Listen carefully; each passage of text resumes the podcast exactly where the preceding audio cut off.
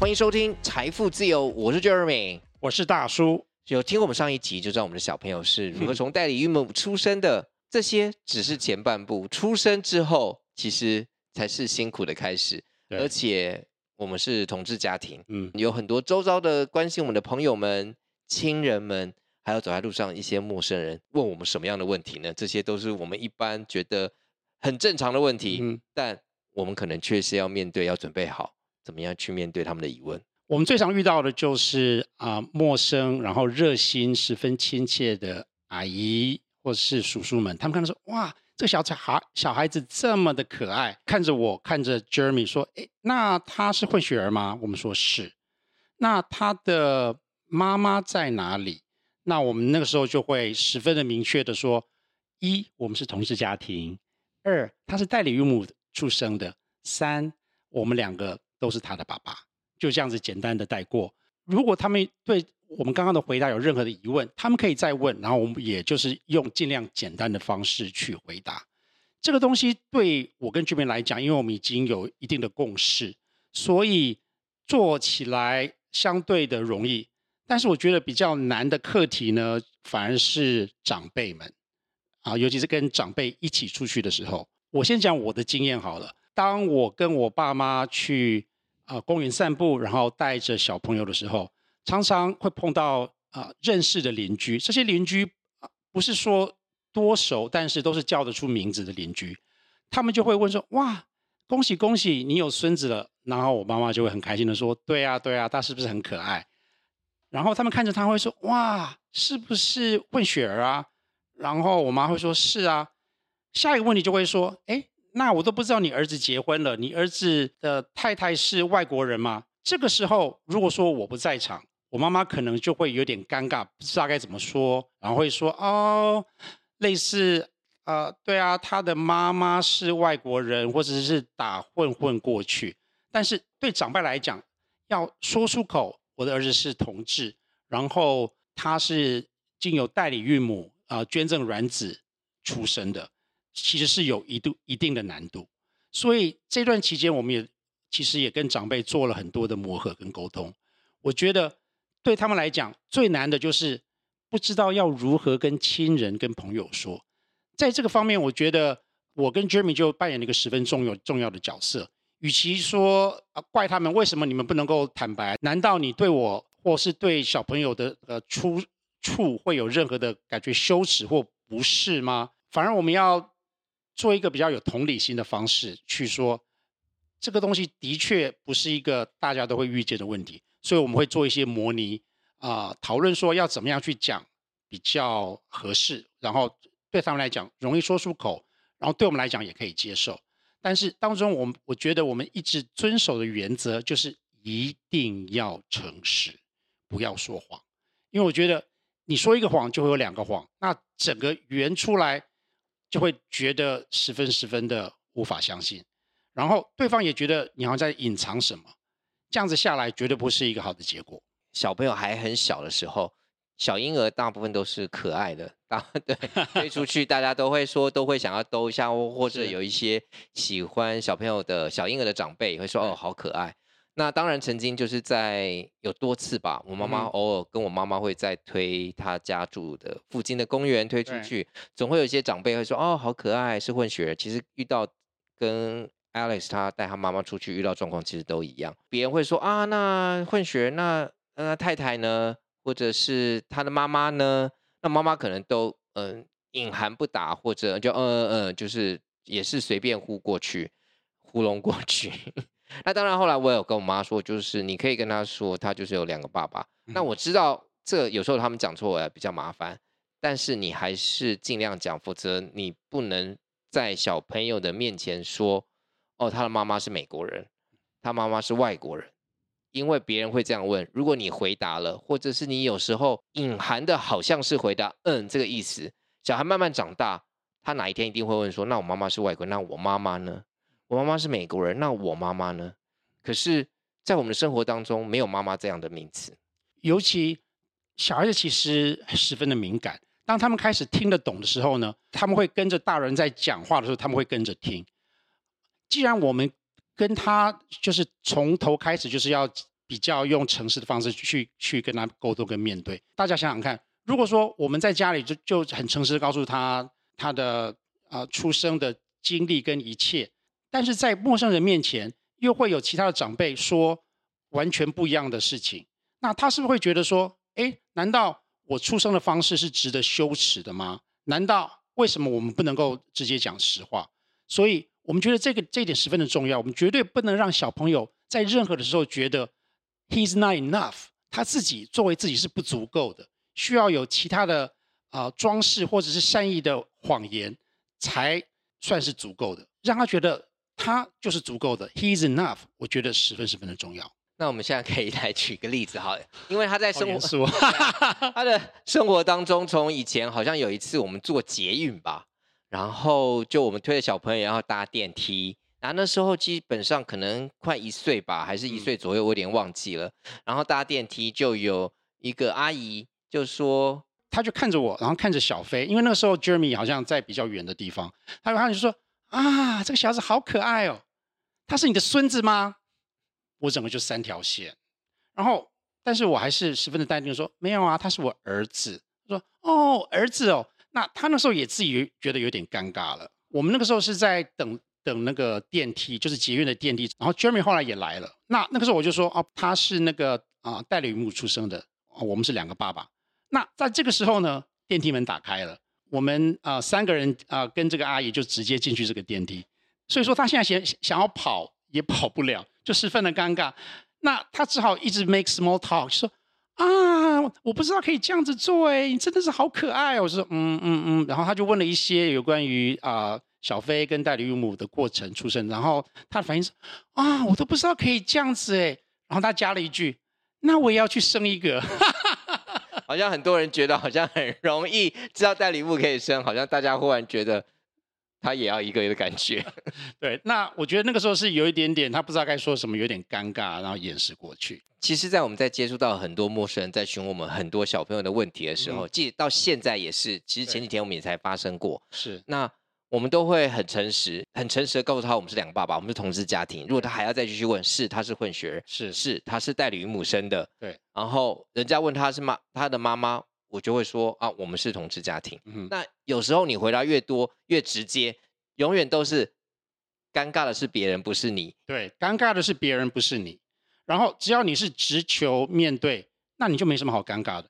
反而说，如果你说谎，那你需要在啊、呃，因为他问了其他的问题，在圆谎，那尴尬的就是你自己，不是别人呐、啊。所以基本上这就是我们被训练，嗯、大家会询问我们有关的问题，所以我们已经身经百战了。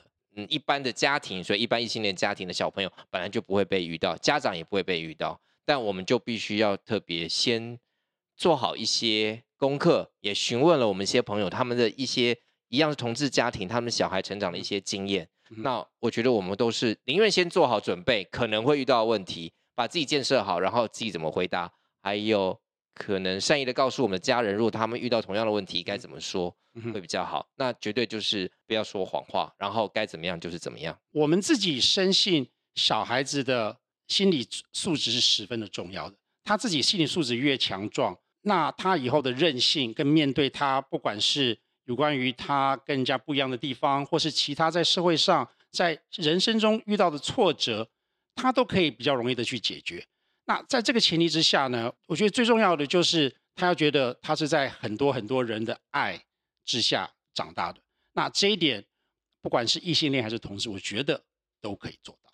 带小孩，当然所有的父母都是辛苦的，每一个家庭每一个父母都会遇到不同的问题。嗯哼，即使我们会说他有两个爸爸，他有两个爸爸，对，然后跟人家不一样，但是不一样没有不好。但我们不会说没有妈妈这样的字。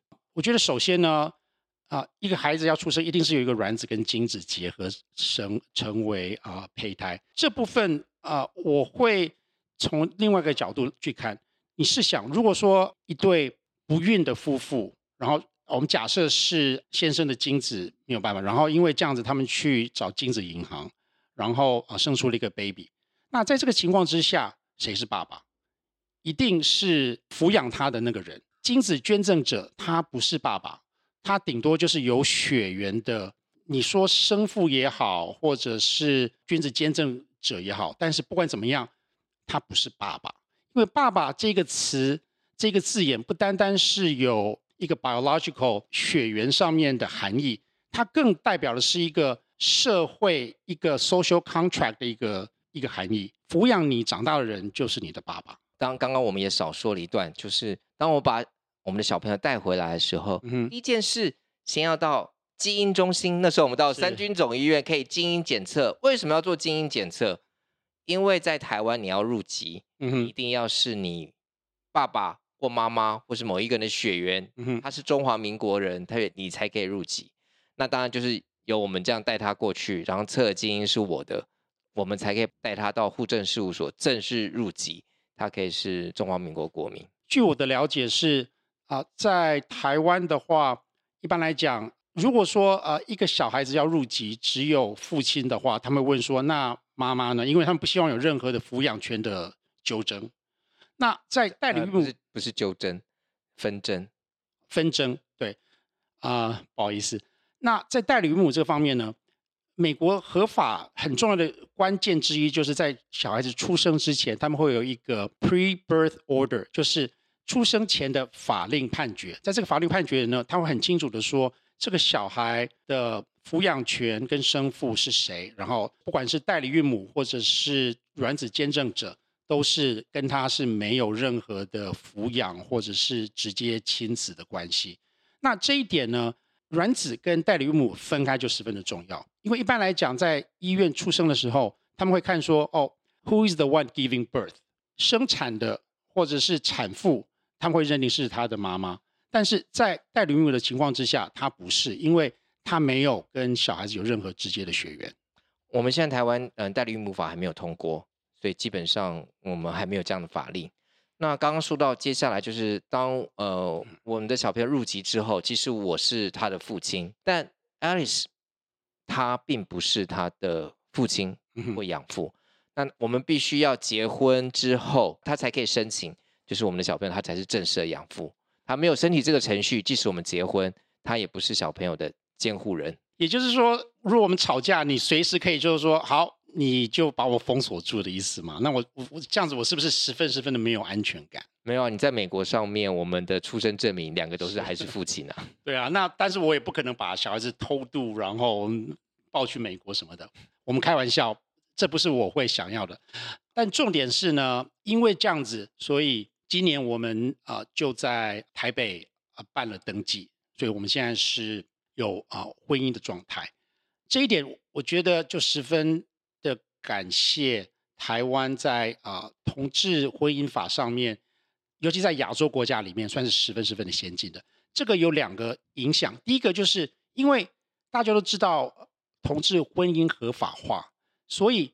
一个社会的这个氛围，不管是你自己的想法和观点是怎么样，至少你知道你在公开的场合下有任何恐同、反同的言论，或是直接的呃 po 文，大家可能会对你做一些围攻。所以在这个情况之下呢，相对的就对同志就是呃友善的十分多。第二个就是在同志婚姻修法的时候。他们其实有一段原本他们要说，呃，当另外一个人要认养小孩子的时候，他到底是养父还是监护人？最初的法律是想要以监护人的方式去走，最后很多团体的争取啊，我们达到就是认养的那那个人是养父，这点十分的重要。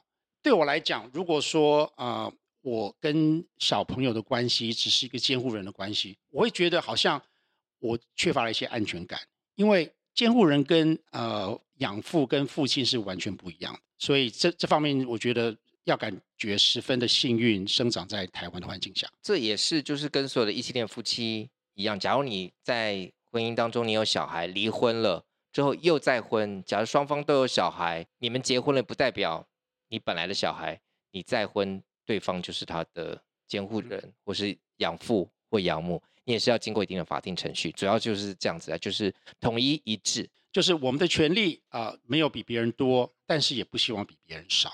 然后最近这是一个小的通过了，那我觉得还蛮酷的，就是啊、呃，在身份证证上面，我们现在的身份证上面会有写父母跟配偶嘛。那以前如果说是同志家庭的话，他们会说是父和养父。那现在可以把“养”这个字拿掉了，所以说身份证上会有父跟父，这一点对我来讲还嗯觉得蛮开心的。好，那这个小朋友小时候刚刚讲过，我们遇到很多路人亲友，嗯，他们要遇到大家会问他说他哪里来的问题。对对。那当他现在慢慢长大了，嗯，其实我们也遇到了一些必须面对的问题，嗯哼，例如母亲节，母亲节，去年有母亲节，但是去年因为他才可能两岁不到，所以呢，母亲节跟父亲节跟一些这种节庆，其实他还没有办法很知道，你知道讲话都没有很清楚了，更何况，对，可今年已经两岁半了，是，今年五月的母亲节。很简单，他已经入学了，那他也在了幼幼班。嗯哼，很简单，老师都会在群组上上面，就是请家长可能把妈妈跟小朋友的照片放在赖的群组上面，因为他们可能要介绍一下母亲节嘛，然后他们也希望把照片放在投影机上面，让大家分享或大家来就是讲一下话啊，什么什么之类的。但当这个遇到这个问题之后，我们反正之前就有想过，我们该怎么做。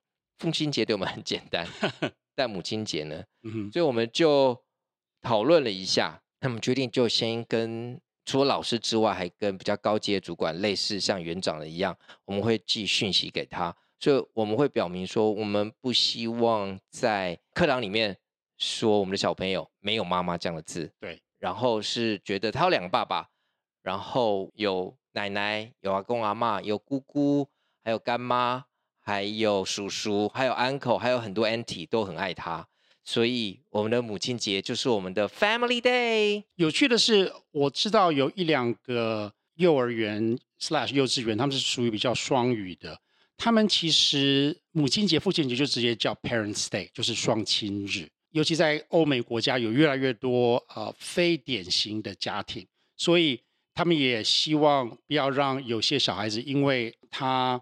的家庭跟人家不一样，所以觉得好像他哪里不足。说到这一点，你也知道，在有一些部分的少数家庭，可能他只有爸爸，对，他只有一个妈妈，嗯，甚至爸爸妈妈都不在，可能都是长辈们来，嗯，应该是养养育他吧。所以其实有很多一些少数的家庭，嗯，那我觉得除了我们自己做父母，可还有这些老师可能要理解或知道以外。其实对这些少数，有时候不要因为一些节日而刺伤了某一些小朋友的心灵，因为那个有时候是还蛮真正的创伤跟刺伤，可能要很久时间都不知道可不可以恢复过来。可能老师的无心的一句话，或同学一句的无心的一句话，那我觉得要养护自己的小朋友，能够自己比较坚强一点面对，然后让他知道该怎么回答，很开心、很有自信的回答。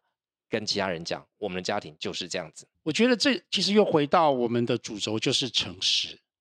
我觉得诚实的好处呢，就是当我们在找幼儿园的时候呢，我们都是两个人一起过去，然后我们就很很明确的讲说，我们是两个爸爸的家庭。我们会也会询问说，你们学校有没有类似的经验？那你们对这方面有没有任何的疑虑或是看法？那在这个基础之下呢，老师。就知道说我们到底是什么样的状态。如果说你一开始就遮遮掩掩，然后老师其实也不知道该怎么处理这样的状态，因为你没有把事情摊开来讲。所以我觉得诚实的好处呢，是你可以帮助老师来做比较适当的处理跟教导。那这次我们的标题也是也有写说，为什么他有妈妈？这个其实是我最近发生的一个小故事，跟我们的小朋友 Archie 是。是那父母的都知道，大部分晚上都要念一些故事，老师也很鼓励你去念故事。那当他越来越大，越来越听懂故事的时候，我们总是会换不同故事书嘛。对。那就在前几天，我就。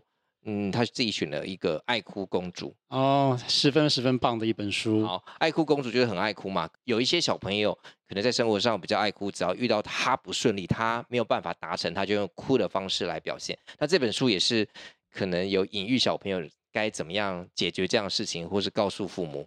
那刚开始讲的时候，就前面就说啊，爱哭公主，嗯，又哭了，然后她的皇后妈妈安慰他。那这时候，我的小朋友 Archie 他就说：“哎，呃，为什么他有妈妈？”他就直接问了这一句，这是我第一次他问我这样问题，然后我就说，对，他有妈妈，在我们家你有爸爸跟爸比，那我们也都很爱你，所以他妈妈也不奇怪，我们也也没有不一样，但是有两个爱你的爸爸跟爸比，然后说不一样没有不好，是。小朋友其实你讲话他们都有在听，然后他们其实理解的可能比我们想象中的多。这里我要讲一个我自己啊、经历的故事。就是有一天，我单独带他坐计程车，那个去某个地方，然后我们小朋友十分的活泼，他就跟计程车叔叔聊了起来。计程叔叔问他说：“小朋友，你那你几岁？”他就说：“我三岁。”哇，三岁！那我那个时候就说：“对啊，他才刚过三岁生日。”这个时候叔叔就问了一句：“哎，那你生日爸爸妈妈有有没有帮你庆生？”那个时候我还没来得及回答，他就说：“我有两个爸爸，我有吹蜡烛过生日。”我们之前没有跟他就是那么细谈讲到这个事情，但是他就是很自然的这样子接了进去，然后是一个有自信，不是说觉得自己很可怜的态度去回答。我当下十分的惊讶，十分的有一点点心酸，因为我知道我们帮他选择的这一条路是比较辛苦的，但是同时我也很欣慰，因为。在那个时候，我看到，我觉得他的心理素质是足够去面对任何未来的困难。好，那下一步呢？其实事情没有像你想的会变得那么尴尬，反而是这个记者车叔叔觉得，哇，这个小孩子怎么这么会讲话，讲话接话这么成熟？那既然我就已经直接跟他讲说，我们是两个爸爸，然后小飞是代理孕母帮忙。好心阿姨让他出生的，他就直接问了一些问题。因为其实我觉得大部分的人，当他看到你的态度是正面、轻松的，他也会放松下来。反而是他们有对这些不了解的题材跟这些状况有很多好奇跟问题。所以当下我们其实聊了聊了蛮久的，那整个过程是十分的愉快。小飞在旁边听，他也就是。嗯，我觉得他似懂非懂了，因为我们讲的可能一些名词他不太不太懂，但是我觉得他迟早会懂。就是小朋友时候在旁边听很多大人讲话，他都慢慢学习。对，这个很多父母都知道的是。但这个其实我们也不会怪所有呃一些呃其他陌生人或是我们在路上的一些一些人的关心，因为他们的问题其实都很正常，本来是一般人就会问的问题，我们也觉得没什么。你越觉得他没什么，然后嗯照实回答。其实也就还好，那当然偶尔我们还是会遇到一些比较奇奇怪怪的，我用“奇奇怪”这个字的路人，可能 就是比较偏向于不友善。嗯，比如说知道我们状况，哦，我不知道两个爸爸这样好吗？在酸在嘴你的这种讲法，基本上我们也不会想要跟这些人多纯费口舌，因为觉得很没有意义。你跟这些人讲话，他是你的谁？在你人生当中。看过这一次，在你再也不会在你的脑筋当中了。对，尤其如果小朋友在旁边，我觉得就更不需要跟这些人大费人，就说我觉得我很好，我们两爸爸对我们很开心很快乐。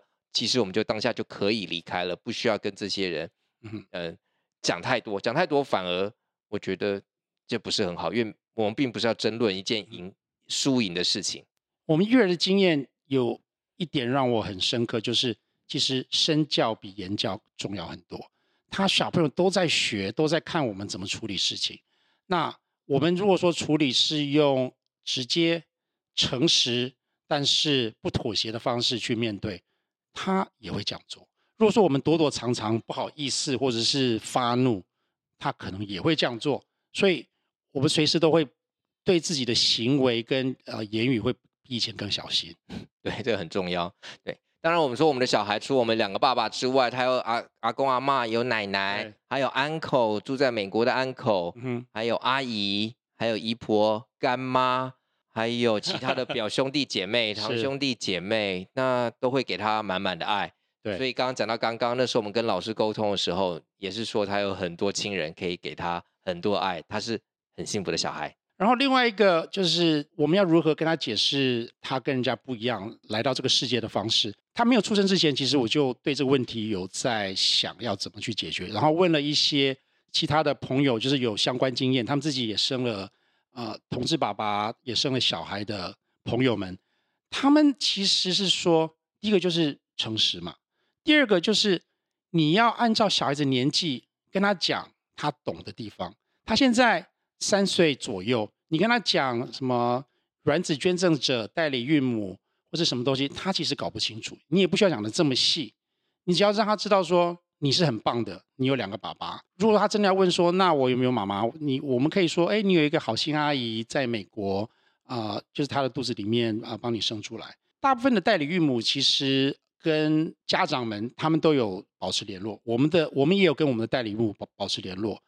一些人在适当的时候，他们其实呃会带他们的小孩跟他们见面，但是他们不会说这个人是他的妈妈，这个人是他帮让他出生的好心阿姨，对，因为他们也也会有自己的家庭。所以讲到这一集，就是小朋友刚出生，其实才是真正挑战的开始。那这个方面，我觉得呃，要不要先聊一下？就是我们有了小朋友之后呢，生活就是方面改变最大的地方是什么？是什么？好，我先讲好了。第一个就是说，我之前辞掉工工作太早了，就是小孩子真的养小孩真的很花钱。当然是你怎么养有不同的方式去养，但是小孩子绝对是很花钱。我先说好了，我是差不多三十六、三十七岁辞掉我之前呃在华尔街金融的工作。那个时候呢，我有稍微算了一下，就是我那时候储蓄跟我以后希望的 lifestyle 跟我的花费。但是那个时候我没有想要可能会有小孩，所以我其实并没有把这一块算进去。那现在呢，老实讲，其实我会希望我在薪水比较优裕的环境之下多待几年，多赚几年，然后才退休。那我也是啊，我真的在离开之前，英商 Barclays 投银的工作的时候，我也没想到我有小孩。但 离开之后过了几年，小孩突然蹦出来，而且在一个完全没有预期的状况，哦，这是你的，是。所以这也 tie in 我们 podcast 的 title 就是财富自由。如果说我硬要说我之前的话，我其实可以说，哎，我辞掉工作的时候，我已经算好，只要不要过得太奢侈，我算是已是财务自由了，就是可以不需要真正的去为三斗米折腰，然后就可以生活下去。现在可能有点不一样，因为尤其如果说你。未来想要把小孩子送到国外去读大学，现在读大学，尤其是美国的私立大学，十分十分的昂贵。在通货膨胀之下，真的没有人能够预测十几年后他那个学费是什么样的状态。那第二个呢，就是我们不希望小孩子长大觉得说，哎，两个爸爸都在干嘛？好像无所事事、游手好闲。之前我们讲到身教十分的重要，那勤奋的工作。为社会尽一点力，然后努力的工作，我觉得是一个十分重要的榜样。所以有了小孩之后，我们时间变少了，但是反而有一种需要认真工作，不管是呃一个一方面是赚钱，一方面是做一个好好的模好的模范，反而变得更重要。所以，请大家关注一下我们财富自由的 Podcast。希望嗯，大家多关注、多收听的话，那我们应该就有广告。当然，我们在之前好几年前，我们自己也做我们的 YouTube 频道。对、呃、YouTube 频道的叫做徐大叔的杰若敏，是主要是一些做菜，还有厨具开箱，还有一些肉类料理的节目。那当然我们在那个 YouTube 频道，呃，在十几万追踪之下。呃，几年成果也有接到一些些些些小小小的的业配，那我们在时间的允许之下，我们还是会继续持持续。那有兴趣的观众，有喜欢做菜的观众，都欢迎关注一下徐大柱和杰杰若米 的 YouTube 频道。好，好，今天就是我们这一集小朋友从美国带回来这两三年，我们在养育。可能在周遭的环境可能会发生这种状况，甚至在学校。当然之后，我们应该也会遇到很多嗯一些学校啊，会有其他事情。那也觉得有一些好笑好玩的事情，我们也跟大家分享。所谓不一样，没有不好，这是我们希望给大家带来的，不管是这个 podcast 或是我们的生活经验。那我们就下次再见喽，Cheers，拜拜。